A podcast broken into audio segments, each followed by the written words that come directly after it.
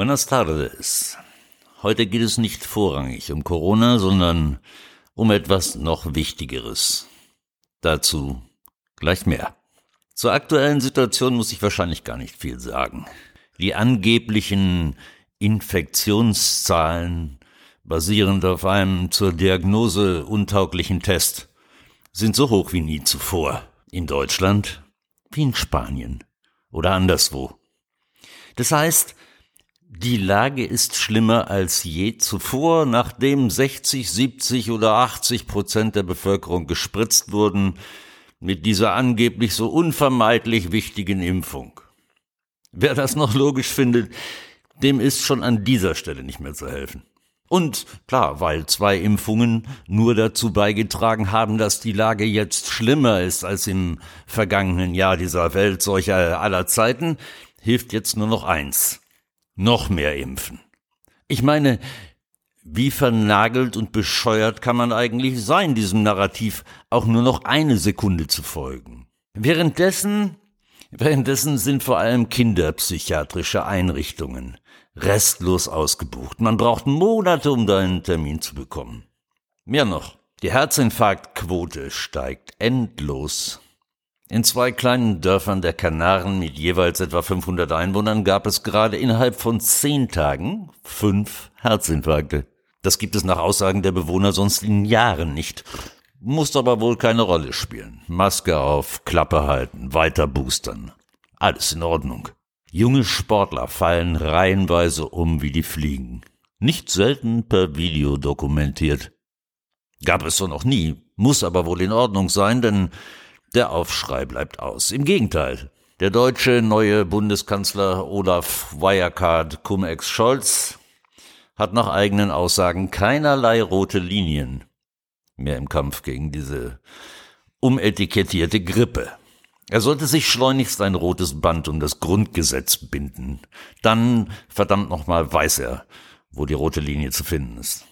Einzig positiv aus meiner Sicht zu erwähnen ist, und immerhin, dass es sehr neuerdings Teile der Bevölkerung zu realisieren scheinen, auf was das Ganze hier hinausläuft. Immerhin waren am Wochenende 450.000 Menschen in Wien auf der Straße, 20.000 in Hamburg und auch in anderen Städten und Dörfern Deutschlands bewegt sich endlich etwas. Medial, medial bekommt man noch wenig davon mit, wenn man sein Weltbild weiterhin an den traditionellen Medien festmachen möchte und seine Haltung durch ORF, ARD, ZDF und andere bestimmen lässt, aber die Demonstranten und Spaziergänger beginnen zu stören. Natürlich. Man versucht sie weiterhin als Corona-Leugner, Spinner und Rechtsradikale zu brandmarken, klappt aber nicht mehr so perfekt. Denn wer aus seinem eigenen Wohnzimmerfenster Omas, Familien, Unternehmer und Studenten in den Straßen demonstrieren sieht, stellt selbst fest, dass da keine Nazi-Horden randalieren. Bleibt zu hoffen, dass die Protestwelle, die sich endlich formiert hat, jetzt nicht abebbt, sondern eher zunimmt. Gerade, gerade auch über die Feiertage am Jahresende. Das ist die einzige Chance, die uns geblieben ist. Passiert das nicht, läuft die Gesellschaft in ein totalitäres digitales Gesundheitssystem. Marke China. Der Faschismus steht bei uns nicht mehr vor der Haustür, Herrschaften sondern er kommt bereits den langen Flur entlang. Um das nochmal klar zu sagen, es geht in Österreich und Deutschland nicht etwa um eine Impfpflicht. Hier geht es nicht um eine Impfung. Es geht um die Verpflichtung zu einer prophylaktischen Gentherapie, die weder Ansteckung noch Weitergabe des Virus verhindert. Und auch dieser Spruch von den schweren Verläufen, die diese Spritze angeblich verhindert, ist längst ad absurdum geführt von denjenigen, die mit dem Wundermittel im Körper auf den Intensivstationen liegen. Im großen Krankenhaus von Antwerpen waren das neulich 100 Prozent derjenigen auf der Intensivstation. Ausnahmslos alle gespritzt.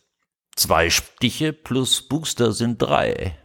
Nach Aussagen von BioNTech wären drei weitere gut gegen äh, Omikron. Einer von tausenden Varianten dieses albernen Virus, der man einen Namen geben wollte. Drei plus drei macht sechs. Danach ist von ihrem körpereigenen Immunsystem wahrscheinlich absolut nichts mehr übrig. Und wer jetzt seine kleinen Kinder spritzen lässt, ist sowieso ein Verbrecher, um es klar und deutlich zu sagen. Lassen Sie es mich auf einen Nenner bringen. Es braucht Millionen Menschen auf der Straße. Pflegepersonal, das sich verweigert und einen anderen Job sucht. Menschen, auch Geimpfte, die diesen ganzen 2G-Wahnsinn boykottieren und zivilen Widerstand an jeder Ecke. Denn sonst war es das mit einer gesellschaftlichen Situation, die Sie oder ich noch als lebenswert empfinden. Heute gilt die Impfpflicht vielleicht nur für den Beruf des Nachbarn und nicht für Sie. Heute verliert vielleicht nur der Nachbar seinen Job oder sein Geschäft geht pleite.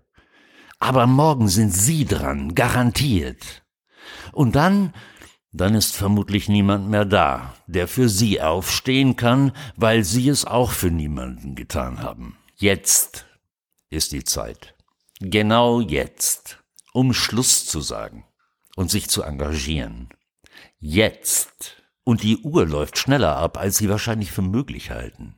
So, und nach diesem langen, aber unvermeidlichen Prolog, Prolog jetzt zur Aktualität, denn ich möchte Ihnen gerne zeigen, dass nicht dieses alberne Virus irgendeine Wichtigkeit besitzt, sondern das, was uns wirklich droht. Die politischen Maßnahmen und das Endspiel des Kapitalismus, das von einer lebenswerten Welt nichts mehr übrig lassen wird. Vamos! What's new, man? Ricopod.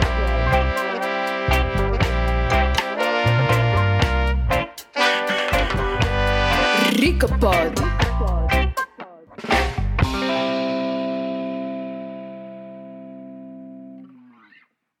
An der Wall Street, der US-Börse, werden gerade sogenannte Natural Asset Companies gegründet. NAC. Für die Superreichen dieser Welt. Mit Hilfe dieser Natural Asset Companies, das ist das erklärte Ziel, sollen alle natürlichen Ressourcen aufgekauft werden. Die Rede ist hier von sauberem Wasser, von Wäldern, von Seen und ganzen Naturlandschaften. Die Mächtigen der Finanzwelt haben die Voraussetzungen dafür geschaffen, dass die großen Kapitalsammelbecken, zum Beispiel BlackRock und Megareiche wie Jeff Bezos oder Bill Gates, in den nächsten Jahren und Jahrzehnten die Rechte an allen natürlichen Ressourcen aufkaufen können, die sich irgendwie zu gelten machen lassen. Das würde ihre Macht natürlich auf eine ganz neue und diesmal wohl endgültige Stufe heben. Das Finanzmagazin Fortune drückt es mit einem vielsagenden Bild aus. Die Ikone unter Amerikas Börsen möchte den Graben zwischen der Natur und dem Betondschungel der Wall Street überbrücken, wörtlich. Bis jetzt war die Natur nur sehr schwer zugänglich für die Raubzüge der Wall Street und das will die Börse jetzt ändern. Dafür hat die New York Stock Exchange im September zusammen mit der, und gut merken, Intrinsic Exchange Group, IEG, IEG, zu deren Investoren die Rockefeller Foundation gehört, die neue Anlageklasse gegründet, nämlich genau diese Natural Asset Companies, NAC. Zu Deutsch, natürliche Ressourcenunternehmen. Die Absicht dahinter wird selbstverständlich nicht als Raubzug beschrieben, sondern als das gute Werk schlechthin. Was denn sonst? Die Propaganda ist sehr simpel. Diese Natural Asset Companies sollen das eingenommene Kapital nicht etwa dazu verwenden, um ihre Bilanz aufzubessern, Fusionen und Übernahmen zu finanzieren oder Aktien zurückzukaufen, sondern um den Regenwald zu erhalten, oder andere Naturschutzmaßnahmen zu ergreifen, wie zum Beispiel die Umstellung der konventionellen landwirtschaftlichen Produktionsmethoden auf regenerative Methoden in einem Betrieb. Mein Gott, sind das gute Menschen. Schöne Verheißung, oder? Was könnte man schon dagegen haben, wenn der Regenwald geschützt wird? Nachhaltige Naturerhaltung? Na wunderbar. Stimmt nur nicht. Denn was haben denn die Investoren davon, wenn sie einen Regenwald schützen? Wo kommt ihre Rendite her? Na, ganz einfach. Wasser, das die Kommunen bis jetzt kostenlos entnommen haben, gehört dann den Konzernen. Und es heißt bezahlen. Das Land um eine Stadt herum, das die Ressource frische Luft bereitstellt, gehört dann den Konzernen. Und die lassen sich dafür bezahlen, dass die Luft rein bleibt. Damit Sie, liebe Hörer, darin spazieren gehen können. So bekommt endlich auch der Baggersee einen kommerziellen Wert, wenn ich abkassieren kann, weil Sie darin schwimmen gehen wollen. Das, meine Damen und Herren, ist der größte und allerletzte Raubzug. Wir kaufen alle natürlichen Ressourcen auf und führen so etwas ein wie eine weltweite Kurtaxe, um bei allen Bürgern des Planeten abkassieren zu können. Das ist natürlich umso einfacher, als diese idiotische Viruslegende gerade dafür sorgt, den Mittelstand und die Kommunen sowieso zu ruinieren. Die brauchen ja dann Geld. Und diejenigen, die auf Milliarden sitzen, können alles besonders billig aufkaufen. Hm, die ersten Projekte, so nehme ich an, werden vermutlich sogar deutlich positive Wirkungen haben. Denn das sind dann Schaufensterprojekte, die zeigen sollen, was für eine tolle Sache der Naturerhaltung diese NAC bieten. Regenwald schützen und so, Sie wissen schon. Auf diese Weise kann man dann den Ausverkauf der Natur an die Privaten so lange gegen Kritik abschirmen, bis er nicht mehr zu stoppen ist. Dass die Investoren nicht für einen Gotteslohn investieren sollen, das macht die IEG, IEG auf ihrer Webseite deutlich. Zur Intrinsic Exchange Group gehört die Rockefeller Foundation.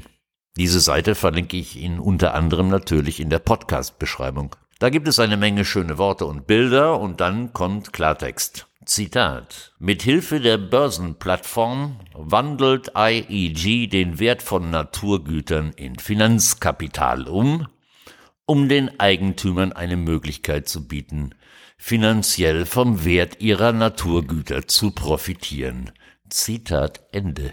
Das Abkassieren fängt übrigens nicht erst an, wenn wir die weltweite Kurtaxe einführen können, weil sie im Wald spazieren gehen wollen. Es passiert schon allein dadurch, dass man diesen Naturgütern überhaupt einen Verkaufswert gibt. Die Ressourcen auf der Welt werden knapp, die Rechte, diese Ressourcen klimabelastend zu nutzen, noch mehr. Da reicht die Wertsteigerung von frischer Luft, Wäldern und Baggerseen, um Gewinn zu machen. Je knapper die Ressourcen werden, desto leichter wird es, sie mit einem hohen Preis als Zuteilungsinstrument zu versehen. Wenn es einmal soweit ist, dass das Kartenhaus unseres gegenwärtigen Finanzsystems zusammenbricht, damit ist sowieso zu rechnen, und vielleicht auch das ökologische Kartenhaus unserer Wirtschaftsweise. Dann hat die Finanzelite die Kontrolle über alles, was dann noch wichtig ist und wertvoll. Alle natürlichen Ressourcen. Kapitalismus. Endspiel. Verstehen Sie jetzt, dass es hier nicht um Gesundheit geht und nie ging? Es geht um Bevölkerungskontrolle, um ein digitales Social Scoring System. Und es geht um die endgültige Verfügung der Superreichen über alle natürlichen Ressourcen. Oder, anders gesagt, unsere Verpflichtung, uns zu wehren, hört mit dem eventuellen Ende dieser lächerlichen Pandemie nicht etwa auf. Mm, -mm. Sie fängt erst an. Schauen Sie durch die Links in der Podcast-Beschreibung bitte, vor allem in den Artikel von Norbert Hering. Ich wünsche Ihnen einen schönen Heiligabend und vielleicht melde ich mich zwischen den Feiertagen nochmal. Wir brauchen Stärke jetzt. Bleiben Sie weg von dieser Spritze, die taugt nicht. Und hasta la victoria. Siempre. What's new, man? Ricapod.